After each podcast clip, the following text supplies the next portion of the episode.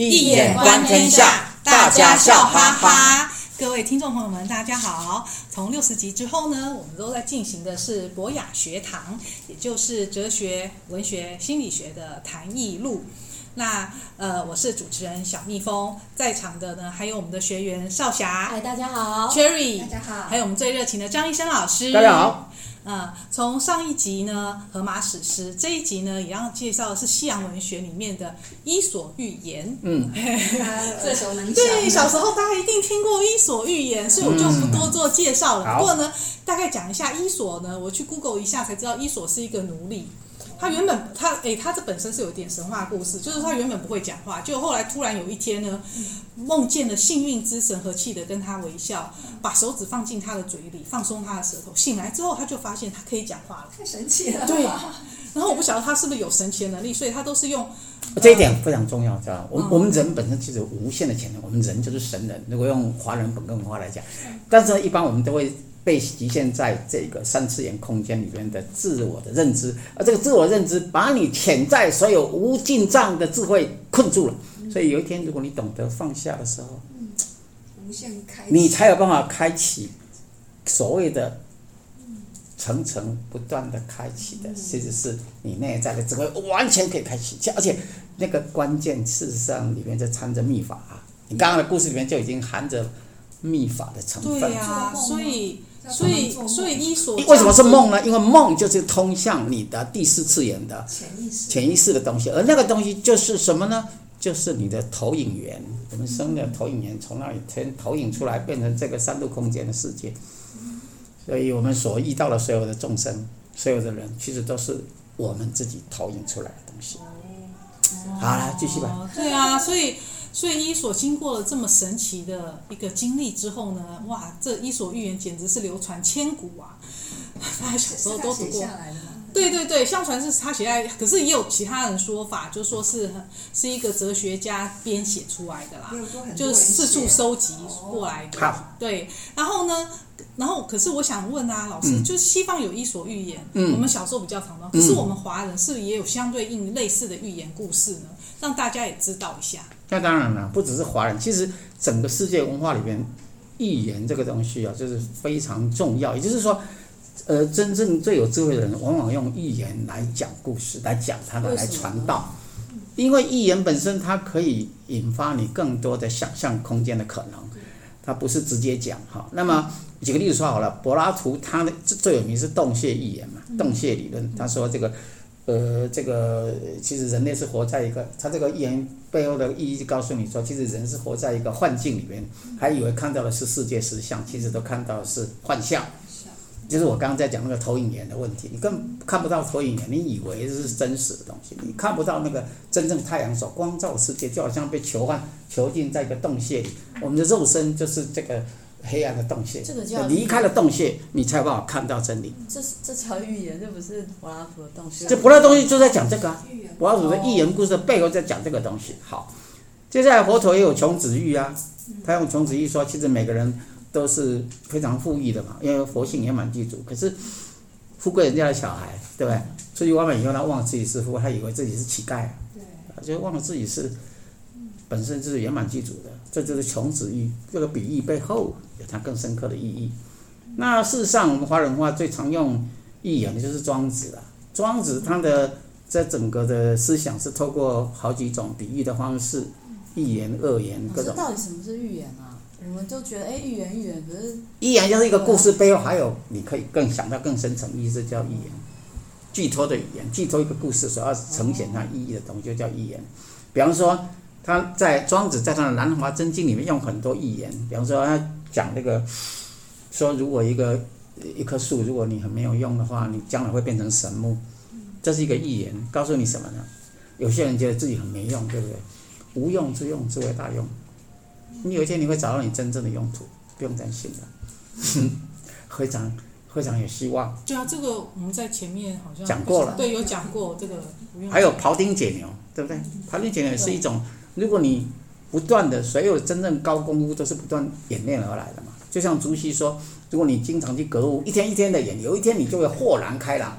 庖丁解牛也是一样，如果你有一把神剑、神刀。这你自己的这个功夫，就叫出神入化的话，全身就化成剑，就像吕洞宾有没有剑仙，是一样的道理。也就是 practice makes perfect，这里不断的演练就可以出神入化的意思。第三个，他在讲那个乌龟，他说他用乌龟做比喻，有没有？他说啊，他更有意思。不要先不讲乌龟，他先讲那个鱼呀、啊。他说有一条鱼，有一天他经过那个鱼的时候，看到他他快渴死，他就跟我说啊，你赶快给我一点水。我就回答说好像好，等我去东海回来的时候，我就带给你很多呃水，你就会非常足够。那鱼就说好，那到时候你只好到鱼波点来搞我切啊，好。其实是在讲什么？其实他当时很穷啊，要跟去跟去跟这个朋友借钱，装成装成 穷困。就是这样讲，远水救不了近火。哎，对，在某个城市是这个这个比喻嘛，是不是？啊，那么还有他还讲那个乌龟有没有？他说那个乌龟，他宁愿当那个嗯泥土里面爬呀爬呀过沙的，我也不要变成庙堂里面被人家供奉，然后还可以五五百次占卜都很都很准的神龟。哎就是说，一个人宁愿过一个自在的道家、自由、清净、自在的那个生活世界，也不想要去当官，然后被困住在自己的官位里面，这样。所以这是一个非常有趣的比喻，就是，然后他不止，他有很有名，叫什么朝三暮四，有没有？啊，这个猴子的故事，说什么怎样？白天给他三，白天给他主人说白天给他三。嗯，早上给他三颗，三颗晚上他不要，他说早上要四要四颗桃子，然后晚上三颗，这样他就觉得，这样他才觉得这样才对，其实加起来都一样。这表示猴子很笨吗？啊，不是，那这有很多含义啦。其实啊，就好像我在嗯，不耐等待，我我好像有有解过这个背背后真正，在我的书里会解这个答案。如果你有兴趣看我的新书里里面。对，这个这个就先提前讲一下，大家要记得填那个订阅链接。对对对，你才你会看得到它真正的意义了。对，真正不只是你所想的说加起来一样，这还太浅了。这样的一个理解，你透过一眼观天下，你才能看到最后的真意是什么。对啊，老师刚才刚才就讲到比喻嘛，就是说我们文化里面啊有百喻经啊，佛经就有百喻经、杂譬喻经，他们都用喻为名。那清朝学者其实就那时候清朝就曾经翻译过《伊索寓言》，嗯，可那时候它不叫《伊索寓言》，嗯，它叫《海国妙喻》，嗯，所以说其实这个比喻啊，其实在之前妙喻吗？那个《红楼梦》里面有一个妙喻，对啊，这个比喻 就像那个像之前我此一归比喻 EP 四十六的时候一 P 四十六我也讲过那个蜜蜂跟宙斯的故事嘛，就讲到说呃。蜜蜂为了不把自己的不愿意把蜜蜂蜂蜜给别给人类，就飞到宙斯面前请求给他强大的力量，就可以用针刺死那些接近蜂窝的人。那宙斯非常生气，他这样的恶。那这个故事在讲什么，知道吗？对，就是损人者先损自己。对，就是他用这种比喻的方式，而不讲不直不直讲，对，不直讲，然后。用比喻的方式，那老师可，可以讲一下这种比喻类比的很重要重要性，它是只用在寓言，像刚才老师当然不只是这样，也是不只是这样，不只是这样而已。我知道，我们知道，嗯，台大中文系叫叫郑喻予，他是非常杰出的学者，他出版一本书叫做《引譬连类》，譬喻连譬引譬引起引譬意作为连结类化，叫引譬连类。嗯，他做他是一种修辞学的一种技巧。嗯，这他写的非常的好，知道吗？嗯，啊，他他说这个什么意思？知道？他认为说，啊，透过这种引譬连类的这种文学技巧，他说为什么文学语言往往需要重复或或譬喻，对吧？譬喻要干什么？他说。这仅仅是为了作家的修辞需求，或是为了显现更深广的感知架构，这非常重要。也就是，事实上，譬喻可以打开读者的美学感知，这非常重要。这个议题很显然无法只是从一般认定的文学领域寻求解答。反过来说，不受制于领域界限，才有可能提出跨领域共同关注议题。知道吗？所以他想要用引譬连类，他用谁的理论你知道吗？他说这个譬喻不仅仅是可以用来理解诗歌，同时也可以理解宇宙世界的关键，不得了啊！所以你看哦，像正义这样的教授，他就会看到譬喻作为一种文学技巧，它的真正的可以做跨界连接的的重要性。他引的是什么？他说李约瑟，我们知道，我们谈过李约瑟，中国古代科技史最伟大的一个汉学家。他说，这是中国古人惯有的一种关联式的思考，英文叫 correlative thinking。correlative thinking，c o r r e l a t i v e，correlative 就是关联性，关联性思考这非常重要。一个想象力足够的人，他的关联性非常的多。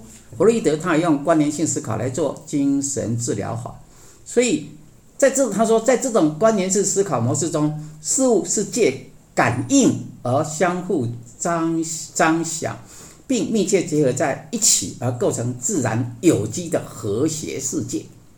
他说，李约瑟甚至认为，古代中国透过关联式的思考 （correlative thinking） 所形成的有机整合世界，类似原始科学的论述。看到没有？也就是原始科学，我们华人的科学思想，基本上华人一十八世纪前都是科技都是华人的天下。其实，在原始里面就已经有一个一个。思考叫做关联式思考，它会把整个世界变成一个有机体的一个整体架构结构模式来展现。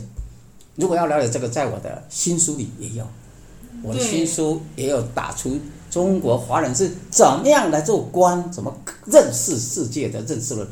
我举不只是这个而已，我举出非常多的真正我们华人思考是现代人因为都不读古书，不读经典，所以就失去了这种了解。那。我觉得郑宇教授这一本书，我当时看到这本书，我光看标题我就知道赞，因为我光看它的名称叫“隐蔽连累”，我就已经知道他在讲 typology 类化思维、关联类化思维的重要性。这在我的新书里边，你可以再看得更清楚。我展现它应用在整个跨文化、跨学科的一个重要性里边。然后，那我就觉得，哎，你看啊，他用的还是李约瑟，然后刚好是讲古代科技的思想的东西。所以它不止用在文学，这非常的重要。但我还没讲啊。我们文学里面诗歌里面“白发三千丈”这种比喻吧。对。对，不可能长三千。哎，对，这这夸大。可是这一种譬喻，什么烦恼众多呀，对吧？还有禅师啊，“千江有水千江月”，是不是这样？嗯。其实说，如果你的自信圆明体开启的时候，就好比是映在千条江水当中。洁白无瑕，照遍十方，这是一种譬喻的方式来写这个自性圆明体的境界。再来，《山海经》，我认为《山海经》中的山法、水法、自然类物的一种排列，就是华人的类聚通神啊。这个类聚通神，当然也是我在论述里面重要的一个概念，这个 typology 的概念。再来，《易经》的所有书写都是隐喻书写，都是譬喻书写。比方说，潜龙勿用，飞龙在天。比方说坤卦的履霜坚冰至，全部都是什么？都是一种譬喻。好，更重要的还有西方大学者 Terry Eagleton，他认为世界上一切的作品、一切的文本都可以当做什么呢？Allegorical reading，都可以把它当寓言式来阅读、譬喻式的阅读。我觉得非常有创建。对啊，老师讲这么多，就是知道哦，寓言里面的譬喻，这个譬喻的重要性其实不止在寓言里面，嗯、其实在很多的经典里面也都用到譬喻，嗯、而且它激发了我们一些关联性的思考、类化性的思考。可是我也知道，就是说老师，我们也寓言故事也常常用到象征。没错。我们华的文化里面也常用到象征，譬如说那个。伊伊索寓言里面就常常讲狮子跟狐狸的故事嘛。那狮子就象征，狮子虽然很勇，有很有勇气，对，然后呢也很有智慧哦。因为他就有一个故事说，老狮子体弱多病了，可是他就知道，因为他也是狮子，他就躲到洞里面，然后呢假装生病，然后其他小动物就会走进来窥探哦，对啊、走进来窥探，然后结果就被抓掉，就被狮子吃了。然后后来狐狸呢，狐狸那个狮子就问狐狸说：“哎，你怎么不进来呢？”然后狐狸很聪明哦，狐狸就说。哎，我看那个脚印都是进去的，没有出来的脚印，所以我当然不会进去啊！你看狐狸又更上一筹，就是就是又非常的狡猾机智。这这这不是狡猾，这是一个跳的人哦，看。目睭掉了在啊！对，像这种象征就知道，嗯，狐狸还是真的比较聪明。所以我们描述一个人，呃，就讲说，嗯，这个人像狐狸一样的狡诈。狡诈，对呀、啊，像这种象征的重要性，老师也常常讲象嘛。然后我们易经里面也常象嘛。嗯。那这个象征的重要性，可以请老师讲一下。然后，而且象征的好处是可以很容易让人家理解嘛？为什么不直接表明呢？因为有的时候，哎，呃，直接讲比较快，然后，然后因为你象征还要想，哎，要想错了怎么办？对，而且 要是对对对，想不出来，所以有时候直接对啊，直接讲不是很很很明确吗？好，直白有直白的好处，对好？那那要看你要放在什么地方，是不是这样子？好，如果你要描写的是一种缠绵悱恻的感情，你直接叫 I love you，你有感觉吗？太过直接了，这样太露骨了。啊、呃，是吗？那应该是非常委婉的表现表达，对吧？哈，所以才能够什么呢？呃，繁复跌宕。啊，意犹未尽，缠绵不已啊！你看我用的词都很譬喻吧，给你们感觉好像蛮美的，不是吧？所以想象，哎，你看激发你更多的想象，所以有它的好处。好，回到你的根本问题，就是那到底象象征象征原来是从象来的，我们要搞清楚，不不不是那个林旺那个大象，就是那个字象，我们华人讲原来是这个象。后来转化成象征，我们要搞清楚。那所以我们要回到那个象，《易经》系辞传里面怎么说？他说：“书不尽言，言不尽意啊，是以圣人立象以尽意。”你怎么样才能够让言语有时候表达不清楚啊？为什么呢？因为事实上，言语有些时候，你我们内在的感受，我刚才说过了，我们内在是无尽藏的智慧。高行健不是有无尽藏菩萨、无尽藏比丘？无尽藏，我们内在是每个人都有无尽藏的智慧，可是无尽藏的言语不是无尽藏的情感，可是你要表达的时候，有时候你抓不到适当的词儿怎么办？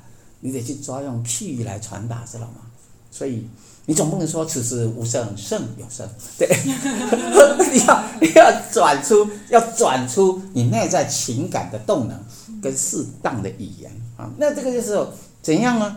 就必须要透过相，所以这个相的重要就是可以补足言语跟心意之间那个无法挂一漏万的问题，是非常的重要。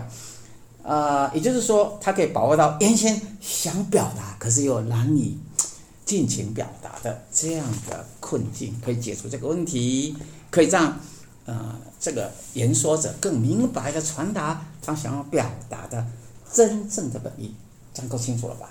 好，那第二个就是华人文化跟西方文化不一样，西方文化是属于语言的文化啊，所以他们在做任何研究都从后来的诠释学也都从语言做起啊，他们只能从语言。为什么海德格他说语言是人类栖息的地方，所以他从语言下手。